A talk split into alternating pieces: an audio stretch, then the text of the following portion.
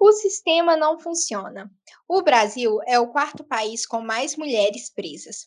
Hoje vamos conversar sobre o tema de TCC voltado para arquitetura prisional. Esse é mais um especial TCC. Meu nome é Luana Chaves. O meu é Lorena Costa. E tá começando mais um episódio do Além da Arquitetura. Aê! Aê! Assim, né, gente, tava faltando a gente vir falar sobre o nosso tema. Então hoje nós vamos começar é, com a nossa convidada mais que especial, diretora desse podcast, Luana Chaves. Gente, vai ser o melhor episódio, porque. E o vídeo do próprio podcast, que faz podcast, mas está fazendo podcast falando sobre mim. Que é muito bom. Que isso? Estamos chegando a outro nível. Sendo entrevistada pelo meu próprio podcast, isso é muito bom. Então conta pra gente, né? Aquela pergunta inicial de, to de toda entrevista aqui, de toda essa conversa. Qual que foi a sua ideia, né? De onde surgiu isso para falar de arquitetura prisional, Luana? Aquela, você quer a verdade ou você quer a mentira? A Eu quero falar... a verdade misturada com um tiquinho de mentira. Começa pela mentira. A mentira é que eu venho estudando esse tema desde o meu sexto período. e a verdade é, estava nas férias, ia do, do, oitavo, do oitavo né, pro, pro nono período, e no nono a gente já começa né, a, a pesquisar, enfim, tudo do TCC. E aí eu estava vendo muita série, muito filme de prisão, que eu passava dentro da prisão, série policial, não sei o quê. E aí eu fui, parei e pensei, gente, a gente nunca nem chegou a falar na faculdade sobre arquitetura prisional, porque arquitetura hospitalar a gente escuta falar, arquitetura escolar, várias, enfim, várias arquiteturas aí de instituição. Mas a arquitetura prisional, nunca. Nunca, tipo assim, a gente nunca nem na história da arquitetura, que daria para ter falado um pouquinho, a gente não ouviu falar. Aí eu falei, hum, isso pode ser um tema de TCC, mas vou pesquisar se alguém já fez isso, né? E aí eu pesquisei, e aí eu percebi que era um tema que quase ninguém estuda, poucos arquitetos estudam dentro dessa área, e é uma área que precisa ser estudada. E aí eu fui e falei, então vai ser isso que eu vou fazer. Aí eu cheguei lá, e falei, gente, meu tema vai ser arquitetura prisional. Uma professora falou, olha, interessante. Outra professora me perguntou umas dez vezes se eu tinha certeza que eu iria fazer esse tema de TCC.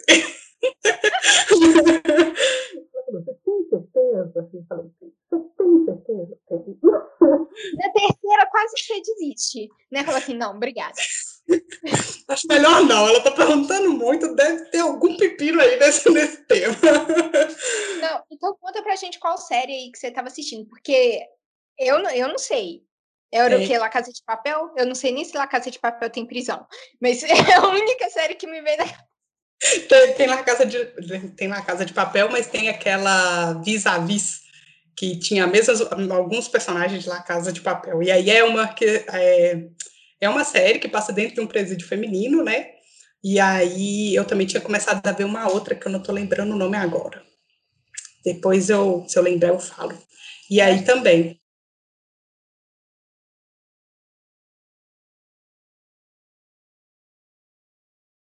que essa, por exemplo, a vis-a-vis passa dentro do presídio, então são as mulheres que estão ali, enfim, aí realmente é dentro, mostra os crimes delas e tudo mais, mas elas estão dentro do presídio. As outras séries policiais, às vezes, só fica ali, né, na investigação e tudo mais. Se você tivesse assistido Lúcifer na época, você tinha feito uma delegacia. Exatamente. e eu ia pelo, pelo, como que fala? Pelo que eu estava assistindo. Mas eu tinha pensado, eu, antes eu estava querendo muito fazer é, alguma coisa no urbano, só que eu tinha feito no sétimo período urbano e eu não queria fazer tipo a mesma coisa, só que um local diferente, sabe? E aí eu vi, fui estudar aí nas férias, no, ali no oitavo período, que eu fui ler mais sobre isso. Falei, olha, gente, não é que tem aqui uns. Temos aqui um tema que dá para ser fazer um TCC, dá para fazer uma pesquisa e eu sabia que ia ser difícil, enfim, porque a gente também não encontra muita informação, mas fui. E deu certo. Então me explica aqui, por que você não fez um presídio? Você, não. você fez um APAC. o que, que é uma PAC, qual é a diferença da PAC do presídio e por que a PAC não presídio? A gente tem vários tipos, né, tipo, de estabelecimentos penais, assim, dentro do, do, das diretrizes lá. A gente tem presídio, cadeia, tem casa de albregado, algo assim do tipo. É... que mais? A gente tem vários tipos, tem tipo área criminológica, área para hospital, e aí dentro disso também varia também qual tipo de segurança. Então a gente tem segurança máxima, média, mínima, e também que tipo de pessoas que eles vão atender, né? Regime fechado, semi-aberto, aberto. É, e aí eu optei por fazer uma PAC, que é o primeiro ponto realmente tem menos, né? Tipo assim, a gente pode dar uma ter uma liberdade maior arquitetônica, assim, se comparado com presídio, porque a PAC ali ela busca realmente recuperar uma forma de uma pena mais humanizada, de realmente tentar fazer com que essas pessoas voltem para a sociedade. Tem uma pegada diferente. Não é que eles pegam, por exemplo, só gente que cometeu crime mais leve, mas eles fazem tipo uma análise tipo do né, currículo, como que eu posso falar? Cada ficha. Isso faz tipo uma análise daquela ficha, ver é, os procedentes da pessoa, ver como que ela está é, em relação aos anos que ela está dentro de um presídio, e aí ela é transferida para uma APAC, porque aí eles a analisam, tanto que tem, aqui em Minas, por exemplo, tem várias APACs, e aí a pessoa, ela tem mais liberdade, tem uma APAC aqui em Minas Gerais em que as pessoas têm a chave da própria cela, é realmente uma inserção das pessoas a viver na sociedade, é, tentar, né, porque Hoje no Brasil a gente não tem pena de morte, essas pessoas uma hora ou outra vão voltar realmente para a sociedade e a gente quer que elas voltem é, recuperadas, enfim, que elas possam mudar realmente de vida. Então é uma forma de humanizar um pouquinho mais a pena ali. Então eu optei fazer uma PAC e uma PAC feminina. É, eu não queria uma masculina, porque primeiro ponto é que masculina é o que a gente mais faz, assim, projeto sempre que tem um projeto prisional, normalmente é para homens, nunca é voltado para mulheres. A gente tem também presídios mistos, em que tem homens e mulheres, mas eu queria fazer uma coisa é, mais feminina mesmo, porque a gente tem gestantes dentro desse espaço, tem crianças, a gente tem necessidades diferentes, né? As mulheres têm necessidades diferentes dos homens, então, eu queria abordar também esses temas que, dentro da arquitetura prisional, já é pouco falado também, né? Quando estuda arquitetura prisional, normalmente o foco é o masculino, porque os homens cometem, sim, mais crimes, e em comparado às mulheres, né? Então, conta pra gente, você fez um projeto, um projeto que ficou grande, né? grande. Pelo tempo de três meses, foi um projeto bem grande. E como que você fez a escolha desse seu terreno, de onde ia implantar, onde é que ia estar tá isso? Essa etapa de escolher o terreno foi difícil, porque eu queria um terreno plano e a gente está em Minas. então é quase impossível, né? Achar um terreno totalmente plano. Mas aí eu chamei, na época ele não é e não ia ser meu orientador, na verdade a gente nem tinha nada combinado, mas foi ótimo, porque nessa reunião a gente já, eu já falei assim, quer ser meu orientador, por favor, pelo amor de Deus. então, eu chamei um dos professores lá do, do IF, em que ele trabalha né, com urbanismo e tudo mais, e aí ele me explicou, é, me mostrou alguns terrenos, eu mostrei alguns terrenos que eu tinha imaginado ali do que eu queria, só que tinha um problema. Um, ter, um primeiro terreno que eu queria, que era próximo né, à PAC que existe hoje lá em Santa Luzia, é, não tem a, a base topográfica, então ou eu ia ter que fazer a base por meio de drone ou sei lá como, ou eu escolhi um outro terreno que tinha base topográfica, e aí foi o que eu fiz, obviamente, e aí eu escolhi um terreno de uma área que não é muito adensada, mas que tinha uma área plana também, porque eu queria que tivesse um pouco plano. Então, eu escolhi uma área mais para o lado rural da cidade, porque um ponto importante que a gente tem na legislação é que eles pedem, né, para não ser um, um, equipamento que fica realmente no centro e tudo mais. Então, eu optei mais por, por uma, uma área urbanizada ali, mas que fosse mais rural e longe desse centro. Então, eu escolhi esse terreno, tá lá pelo lado de Pinhões, por ali. é engraçado que, assim, eu acompanhei esse TCC. Orientadora, mentira. quase, Lorena, quase. a Luana falando dessa história de escolher terreno, eu não sei se você lembra, você me mandou um áudio assim, estava perto da próxima da entrega. Tá assim comigo. Eu tô fazendo corte do terreno errado. Tô fazendo os trem tudo do terreno errado. Eu não tô acreditando nisso. Por quê? Tinha dois terrenos próximos, não era? Eu acho que eu fiz de um e era de outro. Era. era. Sim. Por vocês podem perceber, então, que eu também estava confundindo o meu próprio terreno, porque é uma área que não tem delimitação de lote, né? Tipo, é, lá é uma área, assim, só tem um verde, não tem nenhuma edificação no entorno, e era uma área muito próxima ali. Tanto que na minha segunda etapa eu até pensei em mudar de terreno, mas acabei não mudando. É, muito engraçado. Conta pra gente como é que foi o processo dessa pesquisa para você chegar em tudo que você precisava para poder fazer essa PAC. Lei, é, não sei se tinha decreto, o que mais, porque não sei se você encontra tudo em lei, se você precisou ler livros sobre o tema. Então, é, eu comprei três livros de uma arquiteta da Universidade Federal de Alagoas, que ela tem estudo na área, enfim, ela é doutora em criminologia, acho chiquérrima.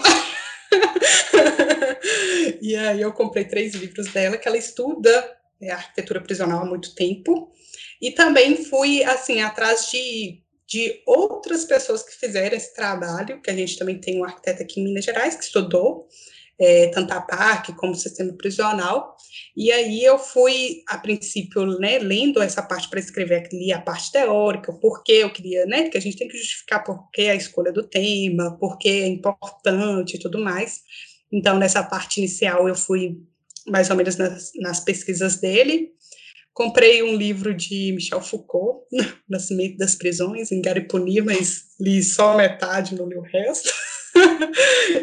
e pretendo terminar um dia, porque é muito difícil entender o que, que aquele cara está falando, mas, mas em relação à legislação, eu segui as diretrizes básicas de arquitetura penal, que é a resolução 9, e porque ela é a mais completa, porque o que, que acontece? A gente tem uma várias resoluções, a resolução 9 é a que tipo, obriga a gente ter dentro desses espaços escola, trabalho, saúde. As próximas resoluções a gente teve um retrocesso e aí tirou isso, fala que necessariamente só realmente precisa de ter a cela e pronto, acabou. Então, eu peguei a resolução 9, né, que é a diretriz de arquitetura penal, segui por ela basicamente foi isso que eu fiz. Então, tanto para fazer programa arquitetônico, para saber os ambientes. Um ponto importante é que é muito difícil achar planta desses espaços, não, não tem assim, planta disponível para a gente entender o espaço. E um ponto é que a gente, como estudante de arquitetura e arquitetos, a gente não frequenta, né, esse tipo de estabelecimento, então a gente tem zero noção de como funciona setores, segurança, o que que precisa, o que, que que não precisa, e essa talvez tenha sido uma das maiores dificuldades, assim, da minha pesquisa, porque também estávamos em pandemia, e por mais que a PAC tenha esse acesso que é um pouco mais livre, a gente consegue ligar lá, marcar um horário, você consegue ficar lá um dia todo, enfim, almoçar, tudo, tudo bonitinho, enfim, conhecer mesmo o espaço. Por causa da pandemia, eu não consegui visitar, infelizmente, que eu queria muito, acho que daria uma noção muito maior em relação ao espaço, a como que funciona mesmo. Então, foi isso, eu peguei as bases de diretrizes penais, peguei também é, como referência alguns outros TCC nas áreas, assim, para eu entender em relação ao que que precisava mesmo, sabe, tipo de ambiente, porque não tinha nenhuma noção. E foi isso. Peguei essa aí e fui fazendo. Fiz ali meu programa arquitetônico, todo em cima de uma legislação, basicamente. Sim. E agora me conta sobre o seu conceito, porque achei chique. E como que você trouxe esse conceito para o projeto, que acho importante também falar. Sim, é... Então, depois dessa pesquisa toda, né, a gente percebe ali que é uma, realmente é um tipo de arquitetura que é muito complexa, porque ao mesmo tempo que você tem trabalho, você tem escola, você tem saúde, você tem dormitório, você tem uma cidade dentro de um estabelecimento, basicamente, e aí você também percebe que é muito restrito, tipo, questão de segurança, sabe? Você tem que pensar assim, onde que a pessoa pode esconder uma arma? isso aqui vai atrapalhar a visualização X de alguém que está ali vigiando esse espaço.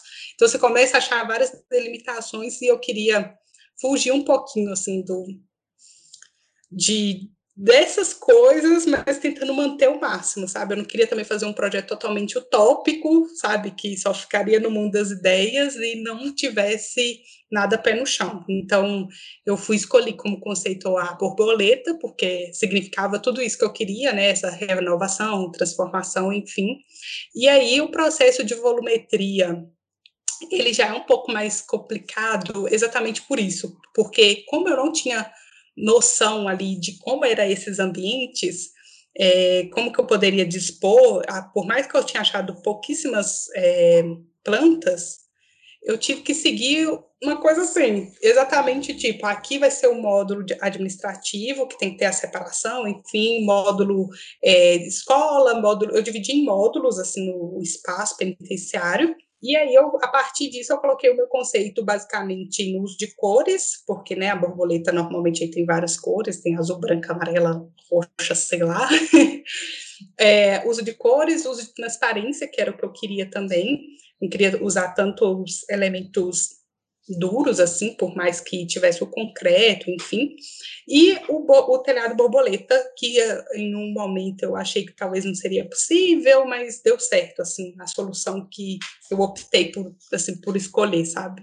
Porque tem que pensar, até assim, por exemplo, na legislação fala que tem que tomar cuidado se o telhado não vai proporcionar que a pessoa suba para o telhado, porque a partir do momento que a pessoa está em cima do telhado, ela tem noção do espaço, ela pode fazer qualquer coisa, é, enfim, você tem que pensar sempre assim, como que a pessoa pode subverter esse espaço? Todo momento que você está fazendo esse espaço, você fica assim, tô, tô criando isso, a pessoa consegue, sei lá, é, virar uma arma, a pessoa consegue utilizar para, sei lá, fazer, guardar alguma coisa. Então, toda hora você está pensando nisso. E é uma arquitetura que você não pensa na beleza. Tipo, você não. Por que, que é que acontece? Querendo ou não, a arquitetura trabalha muito com estética, então a gente começa a pensar sempre na volumetria, como que ela vai ser e tudo mais, e na arquitetura prisional você, a estética não é os primeiros pontos, o primeiro ponto é como que esse espaço vai funcionar com toda a segurança, humanização, então a estética é, o, é um dos, das últimas coisas que você vai pensando, você pensa realmente como que esse espaço vai funcionar em relação ao fluxo de pessoas que você tem que considerar, a gente tem visitantes externos, tem as pessoas que trabalham ali dentro, é, tem as próprias presidiárias, né, enfim, condenadas, então tem todo esse fluxo dentro desse espaço também. E aí tem uma arquiteta que ela fala, né? Tipo, a arquitetura prisional, a gente não pensa na beleza, a gente pensa na dinâmica dos espaços. Então, como que esse espaço realmente vai funcionar? Então, a estética é a última coisa, vamos dizer assim, porque primeiramente tem que funcionar ali dentro é, de uma forma segura, mas também ao mesmo tempo agora, né? No caso do meu TCC, que eu queria trazer um pouco mais humanização para dentro desse espaço. Então, foi basicamente esse processo, assim. Eu lembro que você estava com problema com a cobertura do pergolado. Não era um pergolado, era a cobertura num, num corredor externo, não era? Que você estava uhum. fazendo. Sim, que aí tinha. Eu utilizei o acrílico, que eu queria trazer as cores, e que eu queria também ter né, tanta proteção, mas que, enfim, fosse esteticamente interessante, que não fosse só aberto. E aí eu estava primeiro optando em colocar acrílico em alguns e outros não. Só que na legislação fala, tipo, que a gente não pode deixar espaço para suicídio, sabe? Enfim, a pessoa não pode amarrar nada, se enforcar ali dentro e tal. Então aí eu optei por. Foi na época que eu conversei com a Lorena, que eu estava fazendo até umas gradezinhas que eu achei que estava ficando muito fofo, mas eu tirei isso e coloquei tudo acrílico para não correr risco de ninguém me perguntar na banca, tipo assim, minha filha, é isso aqui, a passa o lençol ali, passa no pescoço e morreu. Então, é, eu tive essa preocupação também, assim, né? Sim, sim. É, e fala um pouquinho para a gente sobre essa setorização. Como é que você dividiu os espaços e quais são os ambientes assim principais que tem que ter uma PAC? Então, é, no sistema penitenciário, a gente tem três setores, né? Os três grandes setores, que é o setor externo, intermediário e interno. O externo, então, são quando as pessoas saem né, desse espaço. A Lorena tá olhando com a cara. É porque eu lembrei do negócio aqui, que eu... pois é, eu conheço o projeto da Luana como se fosse uma parte do meu projeto, entendeu? Então eu fico lembrando das coisas que a gente ensaiou muito junto. A gente trocou muito áudio, é, os áudios assim de dois minutos, é quase outro podcast. Aí eu lembrando as coisas para poder perguntar. Mas vai aí, desculpa. É verdade, gente. A Lorena sofreu comigo em cada etapa desse TCC, assim, ela tava lá me ouvindo chorar, rir. então, assim, ela sabe de tudo, ela tá, ela tá aqui, gente, eu já ouvi isso 500 milhões de vezes. Mas é isso aí. Mas, enfim, em relação à setorização, então, como eu estava falando, a gente tem três grandes áreas, né? A externa, a intermediária e a interna.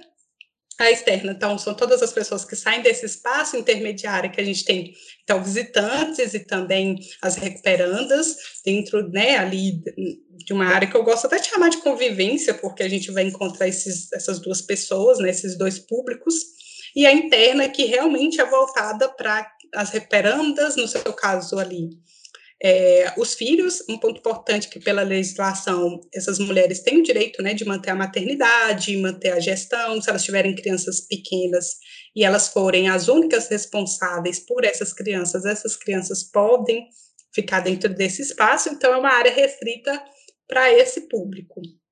E aí, dentro de cada um, a gente tem que pensar assim, no setor administrativo, além da, dessa recepção, enfim, a gente tem que pensar em triagem, tem que pensar nas pessoas que vão chegar ali, nas recuperandas que vão chegar, elas passam por um processo de triagem, tem uma área de auditoria, área, é, toda essa área mesmo administrativa, assim, que é necessária para funcionar, e umas áreas de revista, de quem vai chegar ali, um visitante externo que precisa passar por revista, é, vestiário, então tem toda essa parte ali realmente de triagem, setorização é, administrativo mesmo, e de agentes penitenciários também, que eu poderia ter criado um outro módulo, mas eu optei por localizar tudo nesse módulo administrativo, como eu chamei. E aí, como eu falei na resolução 9 lá, ainda é, obriga né, a ter escola, saúde, trabalho. Então, no setor intermediário, a gente localiza escola, saúde e o trabalho é, para essas pessoas. Então, a gente tem é, salas de aulas, oficinas, é, por exemplo, como eu estava trabalhando com mulheres, tinha que ter uma clínica ginecológica, pediatra, e o trabalho, a gente tem que pensar realmente em que, que elas podem exercer depois que elas saírem desse espaço. Não adianta nada elas fazerem uma coisa que só vai ficar ali dentro, quando elas saírem não tem emprego para aquilo. Então, eu coloquei uma oficina de cabeleireiro, e coloquei também uma oficina de paisagismo que tinha uma área verde muito grande na, na região. E no setor intermediário, é onde a gente encontra as celas e os dormitórios. Dentro da PAC, a gente tem essa divisão: cela é para quem está no regime fechado e dormitório para quem está no regime semiaberto. E a gente tem também uma sala de controle e lactário, já que a gente tem as crianças. E é isso. E refeitório, se eu não estou enganada. Então, a gente tem três grandes setores, e desses setores tem vários outros módulos. E os ambientes multifuncionais? E os ambientes multifuncionais, gente, porque sim, precisamos ter ambientes multifuncionais. Por que não? Numa sala de aula virar uma oficina, não é mesmo? É mesmo? então, a gente tem esses ambientes multifuncionais, gente. Então, a sala de aula pode sim virar uma oficina. Basta a gente utilizar um, um layout solto ali, né? E o rolê do desnível no terreno? O rolê do desnível do terreno. Porque a gente, é, no meu terreno, no caso, eu tinha uma área que ele é um pico de morro, vamos dizer assim. A gente tem um córrego no sul, e a gente tinha uma área plana. Depois desse pico de morro, a gente tem uma área plana embaixo. Então, no início, eu ia fazer o minha APAC realmente na parte que era um declive. E graças a Deus que eu não fiz, porque isso dá um trabalho. Ia ter que ser uma coisa escalonada. Então, tipo assim, gente, pelo amor de Deus, quem for fazer arquitetura prisional, realmente procure um, um negócio plano. Tá até na legislação falando lá que eles preferem realmente que seja um terreno plano do que um terreno assim, né, por insalubridade, enfim, não pode ter uma coisa muito escura, não pode ter uma coisa úmida.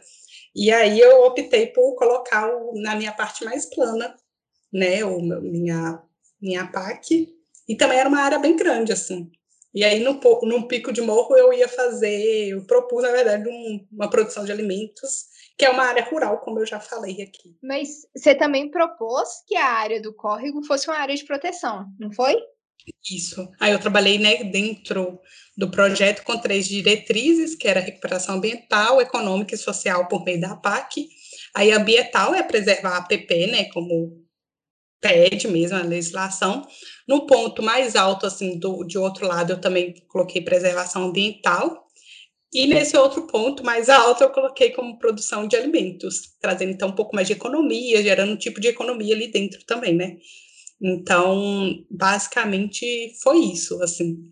É, essa parte do córrego, enfim, foi proposto uma hora de eu fazer um parque linear, umas coisas assim meio loucas, mas não dava tempo. Até queria. E o paisagismo, Luana? Ah, o paisagismo, a Lorena é me agora, deu. É? o paisagismo só foi possível porque Lorena me deu uma consultoria Porque eu estava fazendo tudo quadradinho, a Lorena, não, não vou fazer quadradinho, não, vou fazer um trem bonito. E aí, graças a Deus, foi o paisagismo. Gente, eu tenho treco com paisagismo que vocês não entendem. É difícil para mim fazer paisagismo. Para mim tem que ser uma pessoa muito criativa, muito, sei lá, das plantas. Mas ficou, ficou separação por cores, assim, é... as fotos é, a Lorena me ajudou. Ela falou: você pode usar lá os coloridos, fazer uma, um, de, um acho que você falou. Aí eu já nem lembro mais. Foi tanta coisa. Foi tantos assuntos. Foi tanto assunto.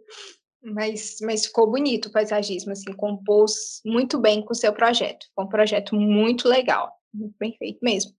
E fala pra gente, né, sobre a banca. Então, Ai, gente, a banca... banca intermediária, primeiro. É, banca, banca intermediária. Porque a... nem tudo são flores. Nem tudo são flores.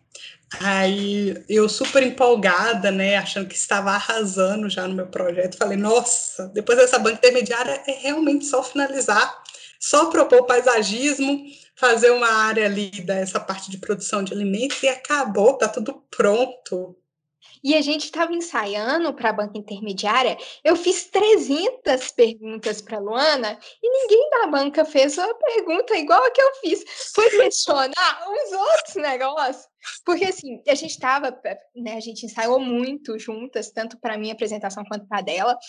E eu perguntei uns negócios que eu não, não sabia. E, tipo assim, podia ser umas perguntas da banca. Sim. Então, o que, que eles te questionaram, Luana? Qual, qual foi o principal ponto, assim, nessa banca intermediária? O ponto que mudou o projeto todo. Eles até questionaram outras coisas, mas esse ponto mudou tudo. Que na PAC, o que, que acontece? Eu peguei as diretrizes de arquitetura penal, como eu falei, que é essa resolução 9, que nela tem tudo, tipo, tem é, dimensão dos ambientes, que, que, tipo de módulo tem que ter, e eu peguei ela para a vida. Falei assim, tô seguindo isso aqui, tô ó, tranquilaça. E eu imaginei assim, eles podem, né, no meu caso, eu trabalhei com 100 vagas é, para mulheres, e eu separei 50 vagas para regime fechado, 50 vagas para regime semiaberto. Então, eu pensei assim, ah, vai ter uma rotação aqui de pessoas, né, uma hora vai o povo do regime semiaberto vai estar na escola, o povo do fechado vai estar, sei lá, trabalhando. Pensei eu, inocente, que poderia ter essa rotação ali. e no final não pode, meu povo. Aí a gente chamou uma, um convidado, enfim, para ele é, olhar o meu projeto. Ele trabalha já na área há muito tempo. E aí ele me falou, olha, não, muito legal, interessante, tal, pontuou outras coisas é, como fazer um parque linear, como fazer capela, fazer uma praça, fazer é, lojas, pontuou essas coisas, mas ele falou assim, que era o ponto principal. Olha, é, na PAC eles pedem lá a separação dos regimes, a separação do regime. Pessoa do regime fechado não pode ter contato do regime semiaberto. Aí na hora eu olhei e falei, ah, é mesmo? ah, tá. Já pensando, meu Deus, isso vai mudar tudo, tudo, tudo, né? Tipo, eu não tinha pensado eu tinha pensado, por exemplo, em uma escola, agora eu ia ter que ter duas escolas. Eu tinha pensado em um posto de saúde, eu ia ter que ter dois postos de saúde. Um refeitório, agora é dois refeitórios. E aí eu fui pesquisar realmente. Não é que na, lá na, na regula, regulamento da PAC está escrito que as pessoas não podem ter contato, né? Tipo, elas, as pessoas do regime fechado não podem ter contato com as pessoas do regime semiaberto. Não está explicitamente falando que elas têm que ser separadas, mas fala que não tem que ter contato. Mas nesse caso, o contato era esse, tipo, evitar ao máximo que elas comunicassem, comunicassem entre elas. Então, passei realmente um muro, infelizmente, uma coisa que eles também falaram muito na banca final minha era do muro, mas não tinha como não ser o muro, já que não pode ter comunicação, se fosse, por exemplo, um gradil, né, é, as pessoas poderiam comunicar, poderia passar uma coisa de um lado para o outro, então eu passei um muro realmente no terreno e dividi, dupliquei meu programa arquitetônico da banca intermediária para a banca final. E assim, comecei do zero, gente. Peguei um 3D novo, já tinha o terreno, isso é uma dica muito boa, vai salvando aos poucos. Então, por exemplo, você modelou lá o terreno, salva isso como terreno, e aí você vai pegar outra parte para mexer nesse terreno, você salva isso como outro nome para não mudar naquela base. Então, graças a Deus, o terreno e as ruas eu tinha pronto, mas eu comecei realmente a fazer tudo do zero, da banca intermediária para a banca final. E eu chorei e muito. Só a Lorena sabe. E essa banca final foi tudo certo, você fez um vídeo, ficou bem legal. É, Sofri também que a Lorena me ajudou ali com o Lume, é a primeira vez que eu estava usando, então na banca intermediária ela me ajudou a configurar e na banca final ela também me ajudou. A gente resolveu fazer assim, eu fiz para minha, porque estava um 3D muito processual, e eu não queria um render, eu queria um desenho. Acho que eu te mostrei também como é que fazia ali, rapidinho, Sim. assim, só pra... Eu falei, Lorena, ficou linda, eu quero também na minha banca. Ela me passou a configuração e fiz igualzinho. Parabéns, Luana, pelo seu trabalho. Realmente foi um trabalho muito incrível. Trabalhar com esse tema, tenho certeza que não foi fácil, existe, exigiu muita pesquisa, muita dedicação, com todo esse rolê, né, que foi duplicar o seu programa. Gente, quando a gente fala, acreditem na gente, a gente tinha três meses, então para a banca final faltava um mês, entendeu? Mais ou menos. Não é? Um mês. Então, um mês. duplicar um programa arquitetônico, um projeto tão grande desse em um mês não é fácil. E porque também a gente escolheu usar ferramentas que a gente já conhecia, né, Luana? Eu acho que você pode falar até mais sobre isso, o projeto é muito maior que o meu. Fala aí pra gente, por que, que você não usou Revit, não usou ArchiCAD? Foi isso. É, eu acho que uma coisa que a gente até falou um dia desse lá no Instagram é utilizar a ferramenta que você tem conhecimento, habilidade e considerar o tempo. Não adianta nada você ter pouco tempo e querer muito utilizar uma ferramenta nova e, tipo, no final não chegar no resultado que você queria ou no meio você ter que mudar de programa. Então, muitas vezes é você analisar ali o tempo e a habilidade que você tem para fazer um bom trabalho. Então, nesse caso, eu optei a utilizar o SketchUp, o SketchUp e o AutoCAD, eu ia falar Revit, queria, mas não usei. e foi isso que eu fiz. Então, assim, deu trabalho? Deu. Eu sei que no Revit eu ia demorar muito menos, talvez, sim, mas também eu ia saber fazer tudo que eu fiz dentro do Revit? Não sei, acho, acredito que não. Então, eu acho que é isso, a gente analisar muito e tá tudo bem também, sabe? Você usar o AutoCAD, usar o SketchUp, sem pressão. Pois é, a gente discutiu muito isso antes de começar o projeto, porque não adianta eu querer usar o Revit, por exemplo, hoje eu acho que se eu fosse começar um projeto de acessibilidade, né, que foi o meu tema, hoje no Revit eu faria, porque agora agora eu já estou com mais domínio, não sei. Mas, assim, para começar, a gente não tinha tanto domínio na época, né? Na época. Quase dois meses. assim, então, mesmo dando mais trabalho, mesmo demorando mais, ele que ia sair um projeto certo. Não ia Sim. ter risco, sabe? Deu errar alguma coisa.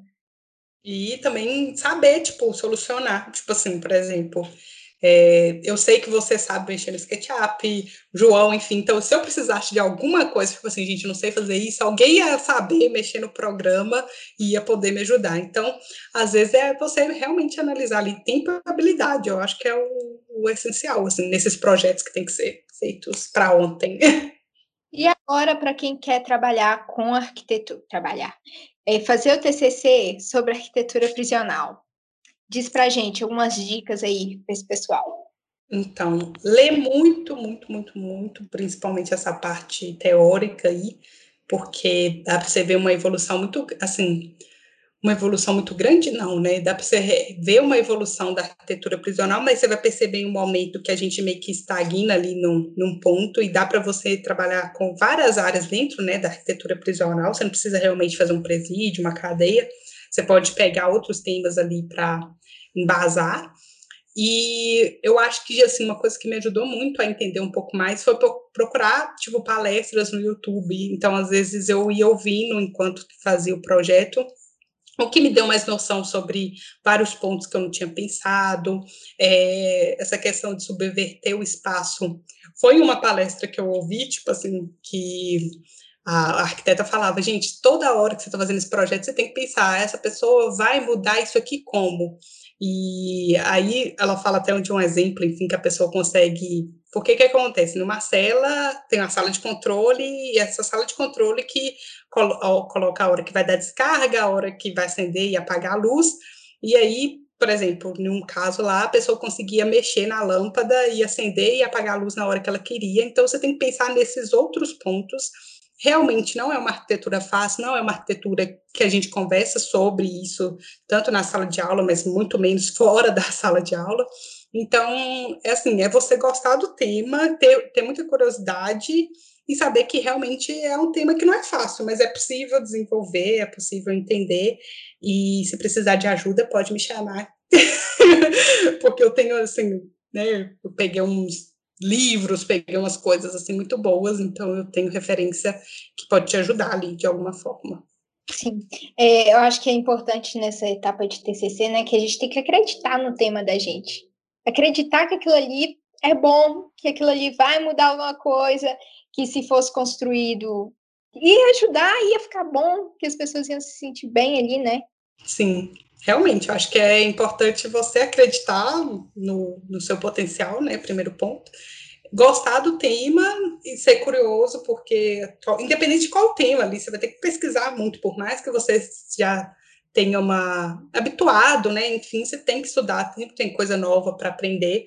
Então, é isso. E assim, tentar uma coisa meio pé no chão, não sei uma coisa que eu acho que a gente conversou durante o meu processo, que a Lorena me perguntou assim: ah, mas você vai fazer uma coisa utópica? Aí eu falei: é, realmente, né? Se for para fazer, para o trem ser só ficar no mundo das ideias, não faz sentido, né? É verdade. A gente estava muito nessa discussão com a cobertura, você lembra? Sim. Ah, mas você podia fazer uma cobertura assim. É porque a cobertura vai dar todo. É, o charme. Todo charme do seu Realmente. E é, dentro da arquitetura prisional tem muito, assim, eu sei que, por exemplo, tem algumas coisas que talvez não funcionaria se fosse implantado na vida real, que eu propus, mas a maioria do projeto está dentro da legislação, não está uma coisa que, tipo assim, sabe, é uma coisa muito distante do que seria construído. Então, é pensar nisso, assim, também vai talvez do tipo de pesquisa da pessoa, né? Se a pessoa quiser fazer, sei lá, um presídio vertical, que é uma coisa que a gente não vê, ok, ela vai encontrar os problemas e vai perceber no final que não vai funcionar. Aquela. É bom da gente ter discutido assim é, sobre o seu tema, sobre você também sabe meu tema de qual é salteado. É, a gente teve esse, sabe, esse contato de, de conversar, de trocar ideia. Eu lembro que uma vez a gente estava discutindo, você ainda estava no, no processo inicial desse projeto, sobre qual conceito, qual conceito que você ia dar. Aí a gente estava discutindo sobre é, é, aliar a arquitetura com a natureza. Uhum. Ele ia. Eu não sei explicar, gente, qual era a ideia na época, porque Né? Era a Pacifo, né? Que dessa ideia. Aí depois a gente discutiu, discutiu, discutiu, e depois assim, não, isso não vai funcionar, não, porque ele já fica excluído. Você já coloca ele dentro da natureza, vai sumir. Não é para Exatamente. Exatamente. Acho que era a gente é, conversou, eu falei assim: ah, vou tacar o trem, um monte de árvore em volta. Mas aí, se você taca um monte de árvore em volta, você também é como se tivesse realmente. Ninguém a ver o edifício, sabe? a intenção não é que ninguém veja, a intenção é que você crie um espaço ali dentro agradável, que também não gere tanto impacto né, para a sociedade do entorno, e isso é possível ali dentro da arquitetura, é, trabalhando, enfim, direitinho dá certo. Então, como nossa convidada hoje, né, Luana, deixa suas redes sociais. A minha, a, tá trabalho? Aquela, as minhas redes sociais é arroba além da arquitetura. É isso mesmo, gente. Sócia proprietária, sócia proprietária, acho chique demais, Lorena. É não sei, fundadora. Cofundadora, cofundadora, sei lá. Ah, não sei também não, gente. Mas acompanha a gente nas redes sociais, principalmente lá no Instagram, que a gente tá lá direto no arroba Além da Arquitetura. Eu não sei se eu vou falar o meu ainda, arroba, porque provavelmente eu irei mudar o ah. arroba do meu. Ah. Tá. Ah. Fala de uma vez que te anima a voltar. Tá. é, porque eu estou parada nesse perfil, que é o arroba arquitudo underline arc, mas provavelmente isso irá mudar, em nome de Senhor Jesus. Luana Chaves Arquiteta? Isso. Luana Chaves Arquitetura? Alguma coisa que, se o Instagram deixar. Tem muito tempo que eu não mexo, deve fazer desde o início do TCC, assim, eu dei uma parada com ele, porque realmente não estava dando conta, mas devo voltar com arroba Luana Chaves Arquitetura, Luana Chaves Arquiteta. O que o Instagram deixar, eu vou voltar, vou voltar com meu nome para as pessoas me conhecerem, né, Lorena? Pelo meu nome, foi uma coisa que. Ah, é branding. Foi uma coisa que eu e a Lorena conversamos. Um dia a gente podia fazer um podcast só com conversas aleatórias que eu e a Lorena já tivemos nessa vida. Meu Deus.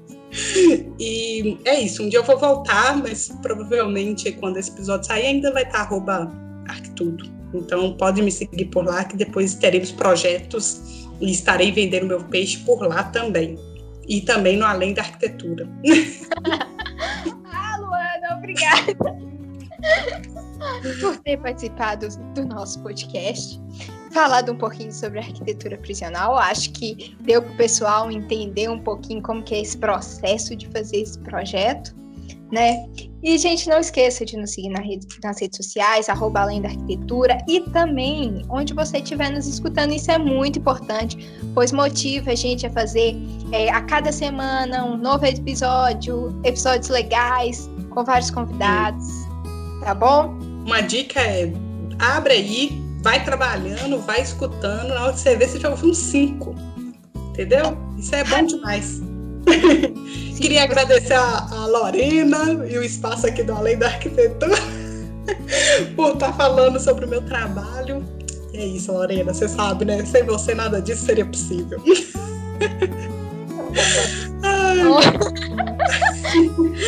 Esse foi nosso episódio de hoje. Tchau! Não esqueça de salvar o projeto. Tchau!